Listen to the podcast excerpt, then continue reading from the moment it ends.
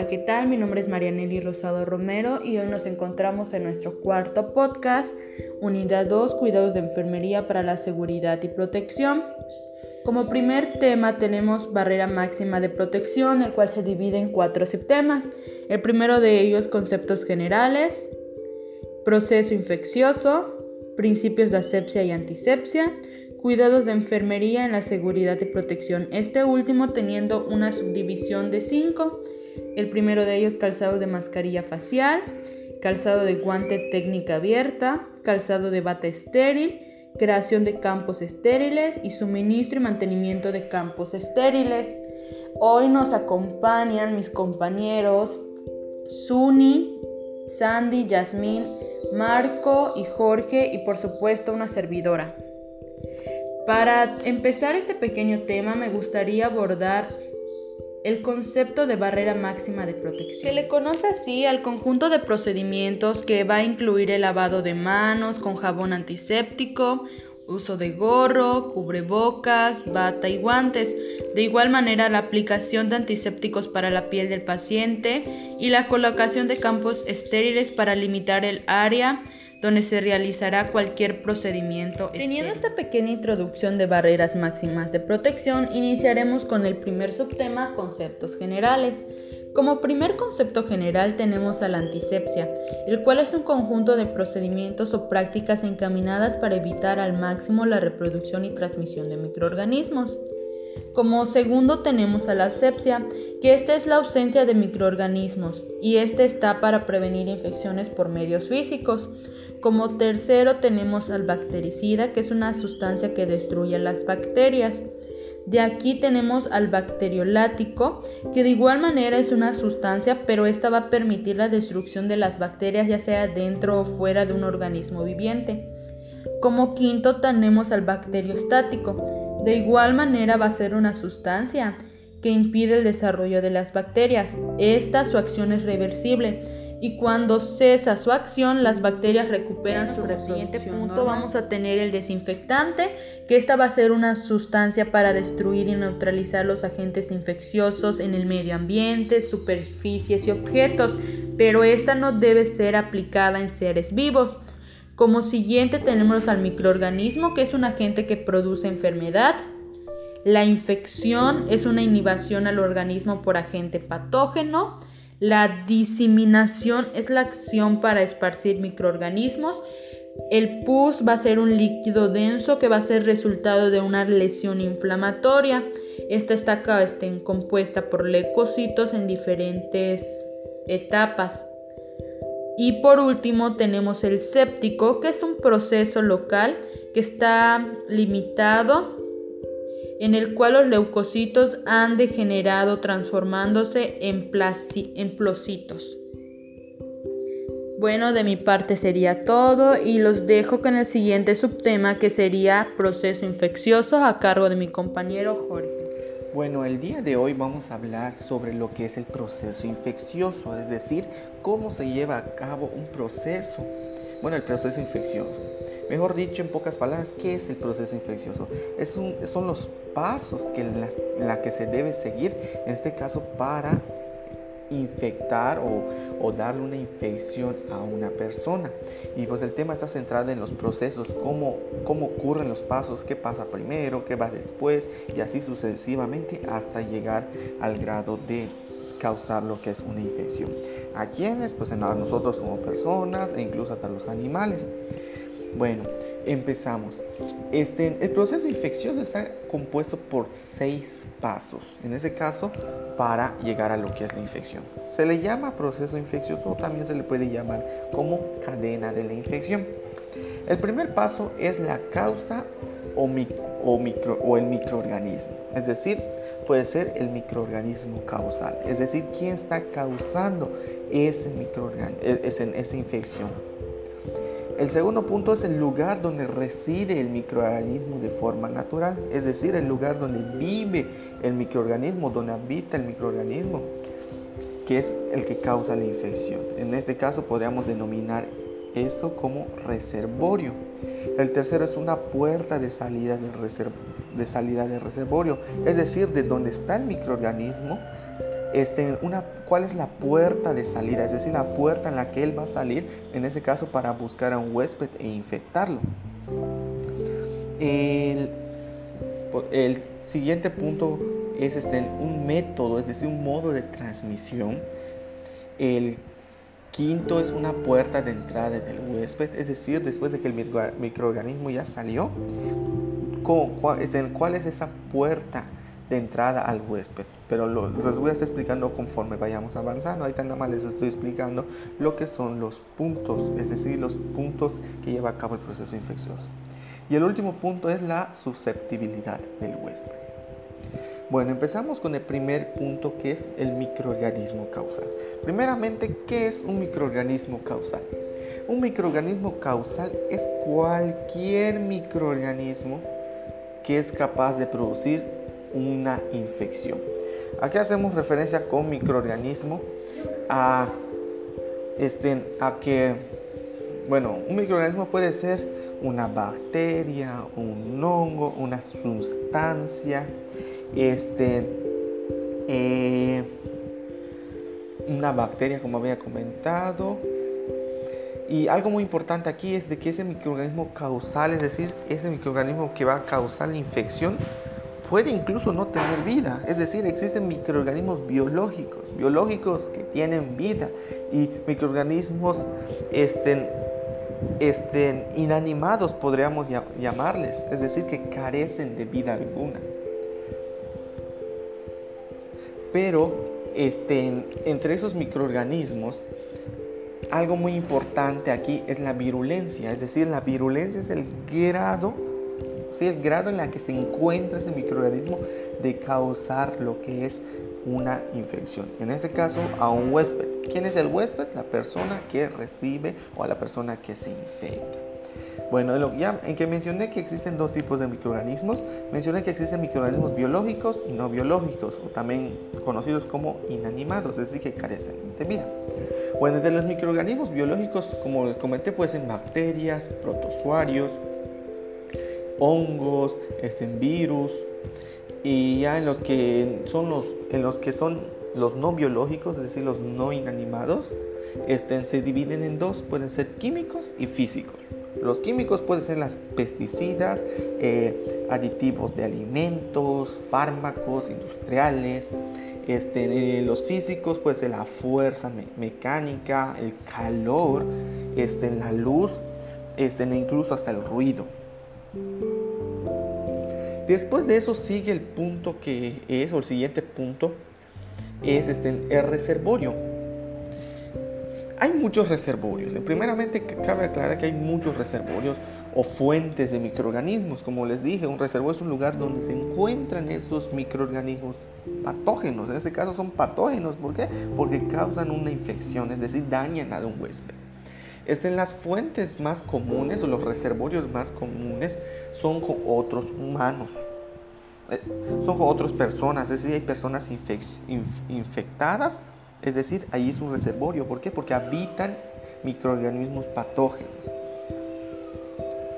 En el caso de un paciente, pues él también se le puede llamar como un reservorio. ¿Por qué? Porque con él también hay este, lo que son este, pues los microorganismos, e incluso las plantas, los animales, e incluso hasta el ambiente general. Sirven como reservorio. Después de eso sigue lo que es una puerta de salida de reservorio, que es el tercer punto. Este, ¿Qué es eso? Una puerta de salida, como comenté, es una... Si supongamos yo soy un paciente infectado. El microorganismo tiene que buscar una puerta de salida, es decir, un lugar en donde salir de mi cuerpo, o dependiendo de la parte en la que se encuentre en mi cuerpo, el lugar de donde salir, en ese caso, para ir a infectar a otro huésped. Es decir, un reservorio es una puerta en donde pues, el microorganismo te va a abandonar, que, que, que, pues, sí, que sirve para abandonar el lugar. Por ejemplo, una persona infectada, los reservorios más comunes puede ser este, la vía respiratoria. Es decir, si yo, no sé, este, tengo gripa, las puertas de salida de los microorganismos de mi cuerpo, pues es la vía respiratoria, es decir, la nariz, la boca, a través de los estornudos, a través de la respiración, a través hasta de, al instante de hablar. Incluso la sangre. Pero ¿de qué manera se preguntarán? En la sangre puede ser una herida abierta, una, una, sí, una vez que me punce con aguja, cualquier rotura de la piel o mucosa intacta. Después de eso sigue lo que es este eh, un método de transmisión. Un método de transmisión. Pero, ¿qué es eso? Un método de transmisión, es decir, de qué manera ese microorganismo patógeno se puede transmitir. Es decir, después de que el microorganismo deja su fuente o reservorio, es cualquier medio de transmisión para que llegue a otras personas, es decir, tus huéspedes, a través de una puerta de entrada. Es decir, como ya salió del reservorio, ahorita necesitan una puerta de entrada para entrar a un microorganismo. Y el método de transmisión existe en tres. Puede ser una transmisión directa, una transmisión indirecta, una transmisión a través del aire. La transmisión directa eh, implica la transferencia inmediata y directa de los microorganismos de una persona a otra. Por ejemplo, un ejemplo de transmisión directa puede ser que yo como persona que estoy infectado vengo y saludo a una persona de mano.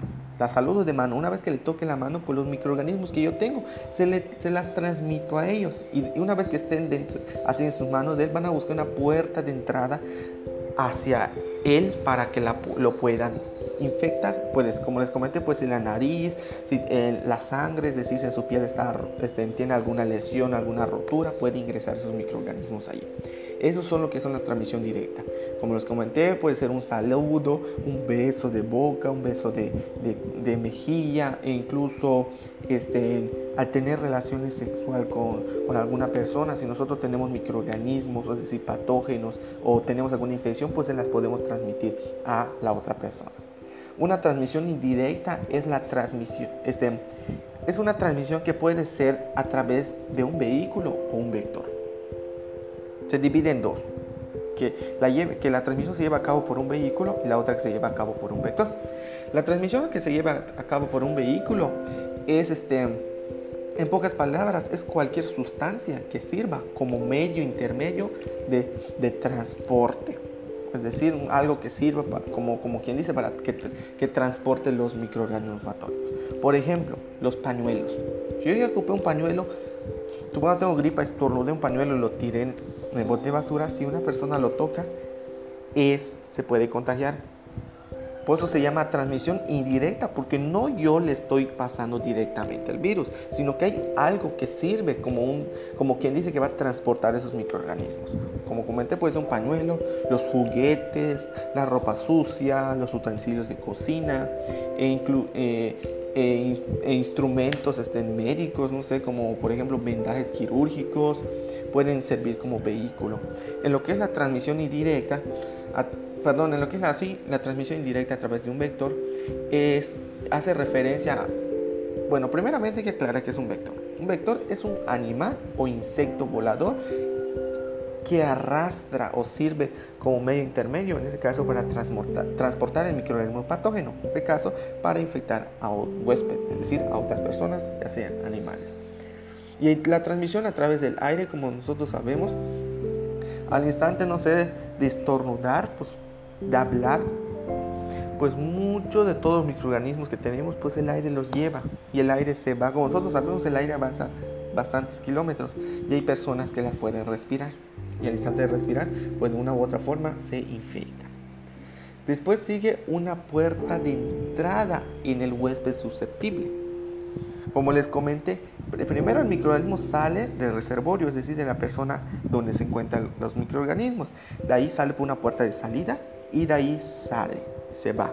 Y ahorita necesita, una vez que llegue con la persona, necesita una puerta de entrada para entrar en el huésped susceptible, los cuales, eh, una puerta de entrada, como comenté, puede ser la piel. Algo muy importante es de que la piel es una barrera al microorganismo infeccioso. Una vez que el microorganismo llega en la piel, pues como, como quien dice, la piel es una barrera.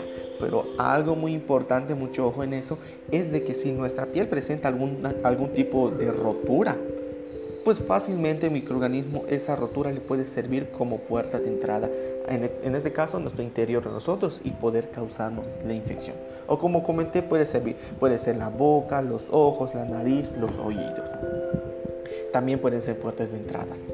Y ya por último, el huésped susceptible. Ya hablamos de todo el procedimiento, de los cinco puntos. Ahorita el último punto es el huésped susceptible. Todos los cinco puntos es el proceso en cómo un microorganismo causal ya este, lleva, este, este, sí, avanza, por así decirlo, hasta llegar a infectar a otra persona. Pero lo más importante, el huésped susceptible. El huésped susceptible es cualquier persona con riesgo de infección. Es decir, una persona que, pues como quien dice en pocas palabras, la persona que se infecta, que la pueden infectar. Pero en el caso del, del huésped susceptible también hay un, lo que es un huésped inmunodeprimido.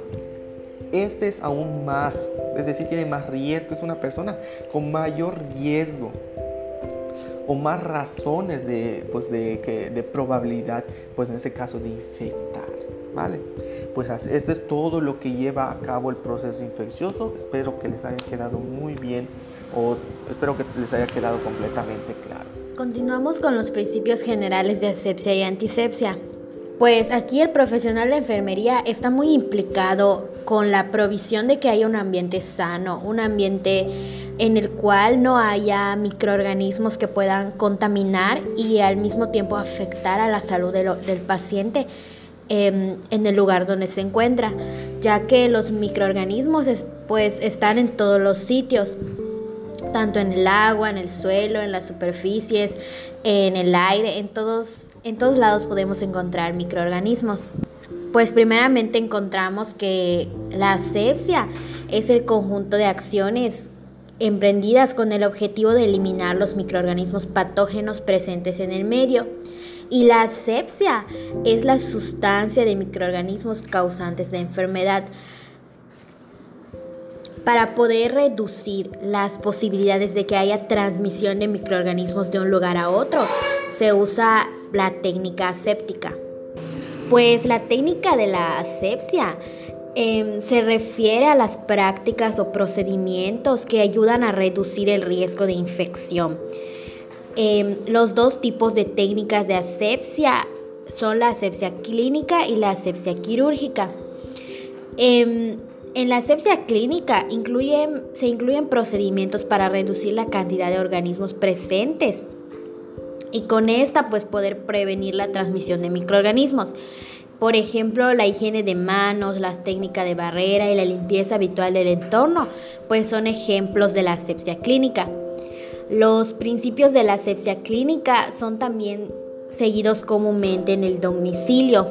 Por ejemplo, cuando se realiza la higiene de manos con agua y jabón antes de preparar los alimentos. La enfermera es, es, responsable de proporcionar al paciente un entorno seguro. En la asepsia se encuentra la técnica quirúrgica adecuada, técnica de aislamiento, ventilación y extracción de aire, utilización adecuada de indumentaria, desinfectación y desratización, formación adecuada del personal. Y en la antisepsia está la limpieza, desinfección y esterilización, esterilización del material, limpieza y desinfección de suelos y superficies, limpieza y desinfección del campo operatorio, el lavado de manos y, y la quimio quimioprofilaxis. Em, tenemos principios y prácticas de la asepsia quirúrgica. Pues en los principios de, la, de esta asepsia quirúrgica están que todos los objetos usados en un campo estéril deben ser estériles. Los objetos estériles se desesterilizan cuando se tocan con objetos no estériles. También que los objetos estériles que están fuera de la vista o por debajo de la cintura a nivel de la mesa no deben considerarse estériles. Los objetos estériles pueden dejar de serlo por una exposición prolongada a los microorganismos del aire. Los líquidos fluyen en la dirección de la gravedad y también que la humedad que pasa a través de un campo estéril, deja microorganismos de superficies no estériles por encima o por debajo de la superficie. De igual manera que los bordes de un campo de un campo estéril, perdón, no se consideran estéril. La piel no puede esterilizarse y no es estéril. El estado de conciencia, de alerta y la sinceridad son cualidades esenciales en el mantenimiento de la asepsia quirúrgica. Estos son los principios que incluyen em, la asepsia quirúrgica y que van y que pues aquí como hemos escuchado como se mencionó anteriormente, pues la transmisión de infecciones ocurre muy fácilmente. Por eso es importante realizar y poder seguir estos principios y normativas acerca de la asepsia y la el cuidado de enfermería en la seguridad y protección. Aquí es muy importante que se lleve a cabo un buen cuidado por parte del personal de enfermería ya que los microorganismos se encuentran en todos, todos lados, en, eh, tanto por ejemplo en el suelo, en el aire. Entonces estamos prácticamente rodeados de ellos. Por eso es importante que haya esta protección y seguridad para que pueda haber un entorno sano, además de que se pueda brindar una buena atención y haya seguridad para con el paciente por lo cual estos cuidados em, de las acciones de enfermería pueden brindar em, atenciones completas para el paciente y de esta manera se, se, pueda obtener y alcanzar el nivel máximo posible de salud, protección, cuidado y bienestar. acerca de un tema muy importante, acerca del calzado de la mascarilla facial. De en estos tipos de cubrebocas tienen distintos diseños. En caso de que el cubreboca tenga cara interna y externa, se debe colocar la cara hipoalergénica en contacto con la piel del rostro. Asimismo, se deben tener en cuenta las indicaciones del fabricante. Para estos tipos existe el cubrebocas quirúrgico, el cubreboca de tela y los cubrebocas KN95. Bueno, ahorita les hablaré acerca del cubrebocas quirúrgico. ¿En qué momento usarlo? Pues este se tiene que usar siempre que tengas contacto cercano directo con los pacientes sin presencia de aerosoles. Control de acceso a las unidades médicas. En el servicio de urgencias, admisión continua, consulta externa, pacientes sospechosos o confirmados con síntomas respiratorios, ambulatorios u hospitalizados, en el traslado de pacientes sin ventilación mecánica entre servicios de la unidad. Bueno, pues igual como pues ahorita estamos con lo de la pandemia, se recomienda usarlo siempre que salgamos de nuestras casas. Por ejemplo, al ir a comprar. Es necesario cambiar el cubrebocas si este se humedeció si te lo retiraste por alguna situación, si está roto o desgastado, después de estar en contacto con una persona enferma y después de máximo de 4 a 6 horas de su uso. El procedimiento para colocarnos un cubrebocas es lavarse las manos correctamente antes de colocarlo, Revisar cuál es el lado correcto, es decir, las costuras gruesas corresponden a la parte interna del cubreboca. Como tercer punto tenemos pasar por tu cabeza u orejas las cintas elásticas y colocarlo cubriendo completamente tu nariz y boca, cuidando siempre que tus manos no toquen la parte interna no tocarlo mientras lo tienes puesto y si tienes que hacerlo, lávate frecuentemente las manos. Aunque traigas el cubreboca, tose y estornuda con el ángulo interno del brazo. Retíralo sujetando las ligas y después lávate las manos. Pues aquí unas tres recomendaciones que se harían.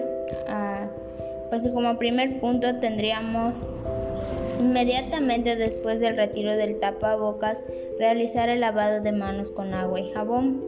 Como segundo punto, el tapabocas se debe mantener en su empaque original si no se va a utilizar o en bolsas selladas. No se recomienda guardarlo sin empaque en el bolso o bolsillos sin la protección ya que estos se pueden contaminar, romper o dañar. Y como tercer punto, los cubrebocas no se deben dejar sin protección encima de cualquier superficie, por ejemplo, mesas, repisas, entre otros, ya sea por el riesgo de contaminarse o de contaminar estos objetos. Pues ahorita les hablaré acerca del cubrebocas N95. Estos se deben usar siempre que se otorgue una atención de rutina a todo paciente con una enfermedad respiratoria, como puede ser el COVID-19, y se realicen procedimientos que generen aerosoles. ¿En qué momento usarlo? Cuando se realizan procedimientos que generen aerosoles o diseminación por gotas o cirugía que involucre el uso de dispositivos de alta velocidad, en el triage respiratorio de primer nivel, áreas de aislamiento en hospitalización con pacientes sin o con ventilación mecánica, en el triage respiratorio hospitalario, toma de muestras para diagnóstico para laboratorio u hospitalización, en el área de reanimación de urgencia, personal de traslado de ambulancias o en terapia intensiva. Pues el procedimiento menciona que antes de manipular el respirador se deben lavar bien las manos con agua y jabón, inspeccionar el respirador por si tiene defectos. Si el respirador está deteriorado, no lo utilice, se debe usar uno nuevo. No dejar que haya vello facial, pelo, joyas, gafas o prendas de ropa entre la cara y el respirador, ni que éstas interfieran en la colocación del respirador en la cara.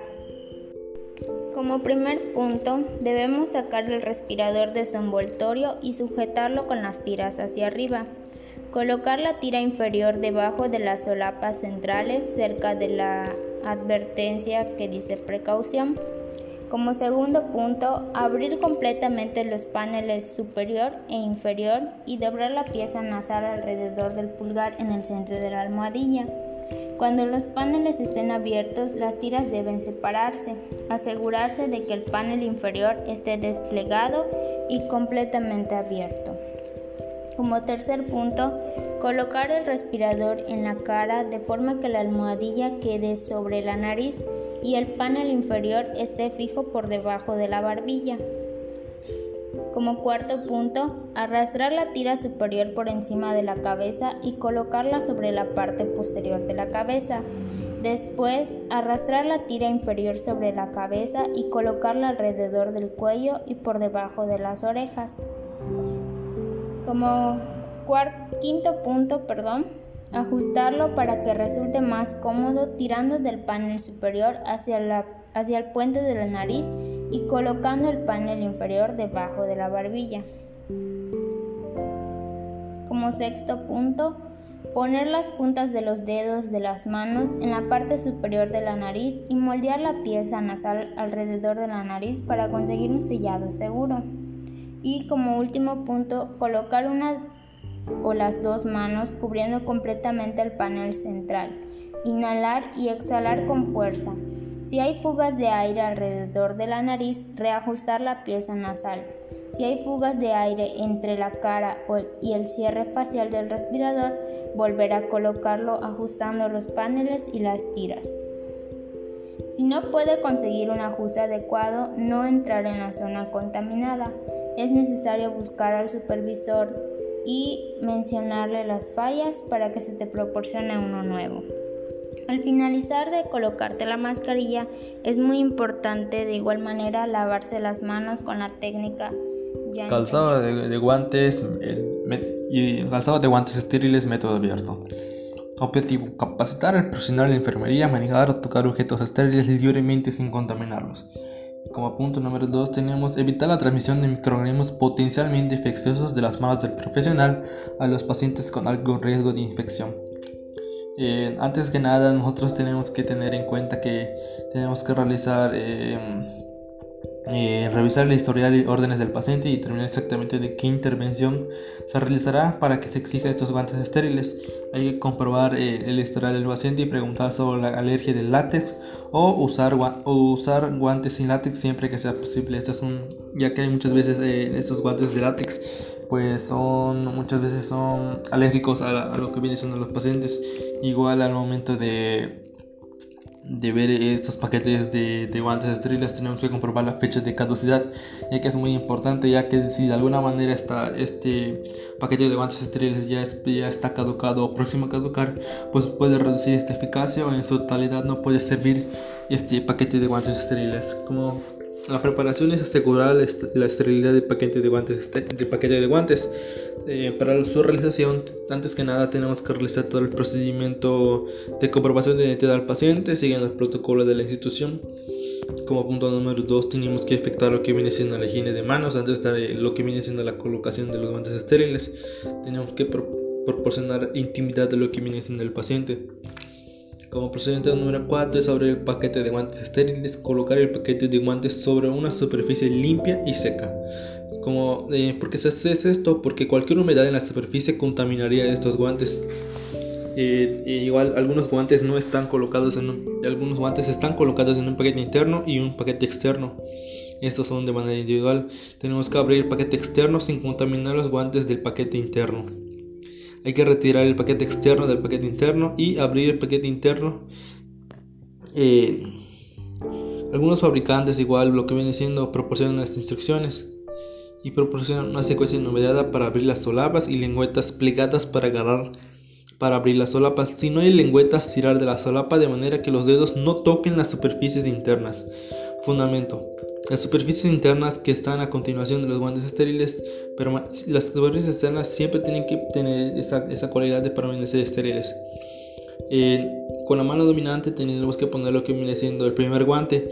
Si los guantes están empaquetados de modo que disponen de uno al otro, agarrar el guante de la mano dominante por su puño plegado en el lado palmar con los dedos pulgar e índices de la mano no dominante.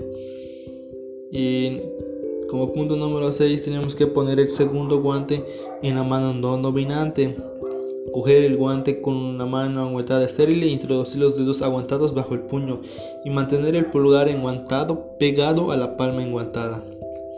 Y como esto se hace ya que ayuda a evitar la contaminación accidental del guante por la mano desnuda y tirar el segundo guante con cuidado, mantener el pulgar de la primera mano enguantada lo más lejos posible de la palma. Esto, este, ¿Y por qué se hace esto? Esta posición es menos probable que el pulgar toque el brazo y se contamine. Tenemos que igual ajustar los dos guantes de forma que se adapten suavemente y tire con cuidado del puño deslizando los dedos bajo los puños. Como procedimiento número 7 eh, para el, quitado de los guantes es quitarse y echar los guantes usados. No hay ninguna técnica para quitar los guantes estériles que difiera de los guantes no estériles. Si están manchados de secreciones, retíralos girándolos por dentro y fuera. Y como punto número 8, registrar que se usó la técnica estéril en la ejecución de la intervención. Calzado de bata estéril. Uno de los objetivos del calzado de bata estéril es capacitar al profesional de enfermería a trabajar cerca de un campo estéril y manejar objetos estériles libremente. Como objetivo número 2 tenemos que proteger a los pacientes de la contaminación por microorganismos de las manos, brazos y ropa del profesional de enfermería. Eh, para su preparación y su realización tenemos que, como punto número 1, pues como habíamos mencionado, tenemos que antes de nada hay de realizar este procedimiento hay que presentarse uno mismo y comprobar la identidad del paciente siguiendo el protocolo de la institución. Hay que informar al paciente de lo que se va a hacer, porque es necesario y porque para que él pueda cooperar y no se sienta nervioso. Hay que efectuar lo que viene siendo la higiene de manos y siguiendo los protocolos y procedimientos adecuados para el control de la infección. Y como punto número 3 es proporcionar la intimidad al paciente. Colocación de la estéril. Eh, primero que nada tenemos que abrir lo que viene siendo eh, eh, lo que viene siendo el, pues el paquete de donde venga lo que viene siendo la bata desenvolver el paquete con la bata estéril y hay que realizar la higiene de manos. En punto número 7 es la bata estéril. ¿Cómo se hace esto? Agarrar la bata estéril en el pliegue cerca del cuello, sujetarla lejos de lo que viene siendo nosotros y permitir que se despliegue libremente sin tocar nada, incluido el uniforme. Fundamento. La bata perderá su esterilidad si su superficie externa toca cualquier objeto que no esté estéril. Tenemos que poner las manos dentro de los lomos de la bata sin tocar su lado externo. Llevar las manos por dentro de las mangas solo hasta el comienzo de los puños. Tenemos que ver igual, eh, antes que nada, checar que un compañero agarre los cordones del cuello sin tocar el exterior de la bata y tire de ella hacia arriba para cubrir la línea del cuello de su uniforme por delante y por detrás. El compañero ata los cordones un compañero debe mantener el extremo largo del cordón de la cintura de su bata usando guantes estériles o unas pinzas, unas pinzas o paño estéril. ¿Y para qué sirve esto? Este método mantiene los cordones estériles. Tenemos que hacer un giro completo hasta que el cordón del compañero quede enfrente de usted, sujetar el cordón y atarlo al cordón corto de la parte delantera de la bata hacer que un compañero coja los dos cordones al lado de la bata y los ate la parte de atrás de la bata, asegurándose de que el uniforme quede completamente cubierto. Cuando lleve las batas estériles deben considerarse estériles en su parte por delante desde la cintura hasta los hombros. Una vez que el, profesional de enfermería se acerca a la mesa de la bata, se considera contaminada desde la cintura o la mesa en la que esté más alta. Las, las mangas deben considerarse estériles desde el puño hasta 5 centímetros por encima de los codos, ya que los brazos de una persona así preparada deben moverse a través de un campo estéril. La acumulación de la humedad y las zonas de fricción como la línea del cuello, los hombros, la espalda, la parte inferior de los brazos y los puños no deben considerarse estériles. Eh, para quitarse la bata, eh, como, punto, como procedimiento número 2 es quitarse la bata y los guantes usados. Si están asociados, quitarse la bata volviéndola al revés. Y eh, esto vendría siendo todo. de campos estériles. La preparación de un campo estéril no puede ser delegada al auxiliar de enfermería. Un técnico quirúrgico puede preparar un campo estéril según lo indicado por la política del centro de atención sanitaria. El material que es necesario para cubrir un campo estéril es un paquete estéril envuelto comercialmente o por la institución un paño estéril para ser utilizado como campo estéril, guantes estériles. Esto va a depender de la talla de la persona que realiza la creación del campo estéril. Una solución estéril y equipamiento específico para el procedimiento. Mesa o superficie encimera a la altura de la cintura y equipo de protección personal apropiado según la política de la institución y según el procedimiento que se va a realizar. El procedimiento es ponerse el equipo de protección personal según se necesite y consultar la política de la institución. Realizar todas las tareas prioritarias de los cuidados antes de comenzar el procedimiento. Pedir a los visitantes que salgan brevemente fuera de la habitación durante el procedimiento y seleccionar una superficie de trabajo limpia y seca por encima de la altura de la cintura. Reunir todo el equipamiento necesario y comprobar las fechas de caducidad o las etiquetas y el estado de embalaje del proveedor para la esterilidad del equipamiento. Realizar la higiene de manos y preparar el campo estéril.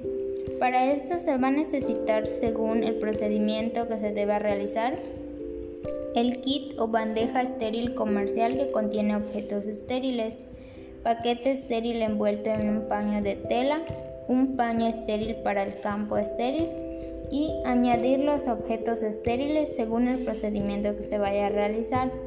Por ejemplo, gasas, torundas, añadir estéril a un campo estéril. Primero se debe de abrir el paquete. Se debe sostener en una mano y se va a abrir la primera solapa superior hacia el lado opuesto de nosotros. Después con la otra mano se abre el paquete de la misma manera y se tira bien de cada solapa. Una vez realizado esto, con la mano libre vamos a sujetar las esquinas del envoltorio y sujetarlas contra la muñeca de la otra mano. Eh, de esta manera el envoltorio estéril va a cubrir ahora para añadir suministros como jeringas, agujas, guantes, se deben de sostener estos suministros por sus pestañas de referencia y se deben de mantener a una altura de 15 centímetros por encima del campo y dejar que su contenido caiga en el campo. Pero se debe tener en cuenta también que a partir de 2.5 centímetros alrededor del borde del campo se es probable que la parte externa del paquete toque contaminación. Antisépticos o agua estéril. Debemos de cuidar que la esterilidad del campo creado. Debemos de obtener la cantidad exacta de la solución en caso que fuera posible y para ello debemos de leer etiqueta tres veces para asegurarnos de que contenga la solución y la concentración correcta. Al retirar la tapa se debe de invertir sobre una superficie que no esté estéril y de esta manera se mantiene la esterilidad de la superficie interna porque no se permite que toque ninguna superficie. Se debe de mantener el frasco en un ángulo ligero de manera que la etiqueta se quede en la parte más alta porque así cualquier solución que fluya hacia abajo puede dañar la etiqueta. Y para vertirla a la palangana se debe de considerar una altura de 10 a 15 centímetros sobre ella. Y debe ser en un lado lateral del campo estéril para que de esta forma la menor parte posible del frasco esté sobre el campo. Una vez realizado esto, al vertir la solución debemos hacerlo suavemente para que evitar que salpique el, el líquido, para de esta manera no manchar ningún paño, ya que la humedad contaminará nuestro campo. Se debe de inclinar el cuello del frasco hacia atrás hasta la vertical con rapidez cuando se, se vierte el líquido, de manera que nada fluya fuera del frasco, porque este tipo de goteo contaminaría el campo estéril. En dado caso que el frasco es necesario proporcionar analgésicos locales, debemos de realizar la asepsia del tapón de goma y se debe de presentar el frasco con la etiqueta hacia frente de pinzas para tomar suministros estériles.